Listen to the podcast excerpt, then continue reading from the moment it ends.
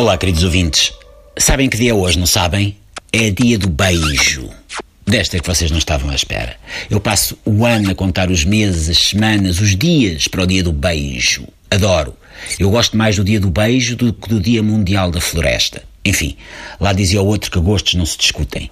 Por isso também lá uma beijoca repenicada do Miguel nessas bochechas marotas. Hum, ah, bom dia do beijo, Pips. Bom, vem isto a propósito como os mais atentos já calculavam das férias da Páscoa.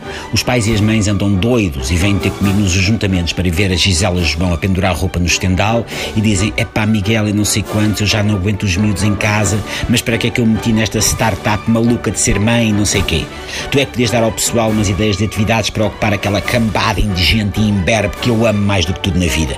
Eu vou e respondo: ouve, eu agora não posso, e o camandro e tal, porque a Gisela João deve estar quase a vir pendurar a máquina de roupa branca e não dá mesmo.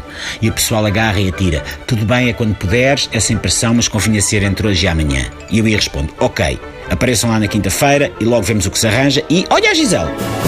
Ora bem, paizinhos e mãezinhas que me escutam, aqui vão três ideias bem giras para ocuparem os petizes nesta segunda semana de férias, ok? Podem tomar notas. 1. Um, comissões parlamentares de inquérito. São must nesta altura do ano para miúdos e graúdos. É como levar os putos a ver um jogo do Canelas 2010, só que na Assembleia da República usa-se menos o intelecto do que no wrestling. Tente ir uma hora em que os cachorros possam dar o almoço de um quarto de vaca crua ao deputado Carlos Abreu Amorim, ou ver o deputado João de Almeida a dormir a cesta pendurado num ramo de eucalipto como Cid, a destrambelhada preguiça da idade do gelo. Inclui workshops de projeção de vogais com a deputada Heloísa Apolónio e um curso instantâneo com o presidente da Assembleia Ferro Rodrigues para aprender a carregar nas teclas iniciar e parar de um cronómetro oficial dos Jogos Olímpicos de Moscou de 1980. 2. Excursão de finalistas. Parece que em Espanha não há uma idade mínima para entrar em como alcoólico o que se saúda. E se há coisa que me irrita é o excesso de protecionismo à primeira infância. Leva as crianças a dois dias inesquecíveis de vandalismo e de responsabilização. É como o Living Las Vegas com Nicolas Cage, mas com bar aberto e 800 vezes mais móveis debaixo d'água. 3. Central Nuclear de Almaraz. Antes de mais nada, os espanhóis garantem que não há perigo de as suas crianças desenvolverem guerras ou monocelhas, ou uma vontade irreprimível de fazer tatuagens iguais às da Ana Malhoa. Aquilo é seguro.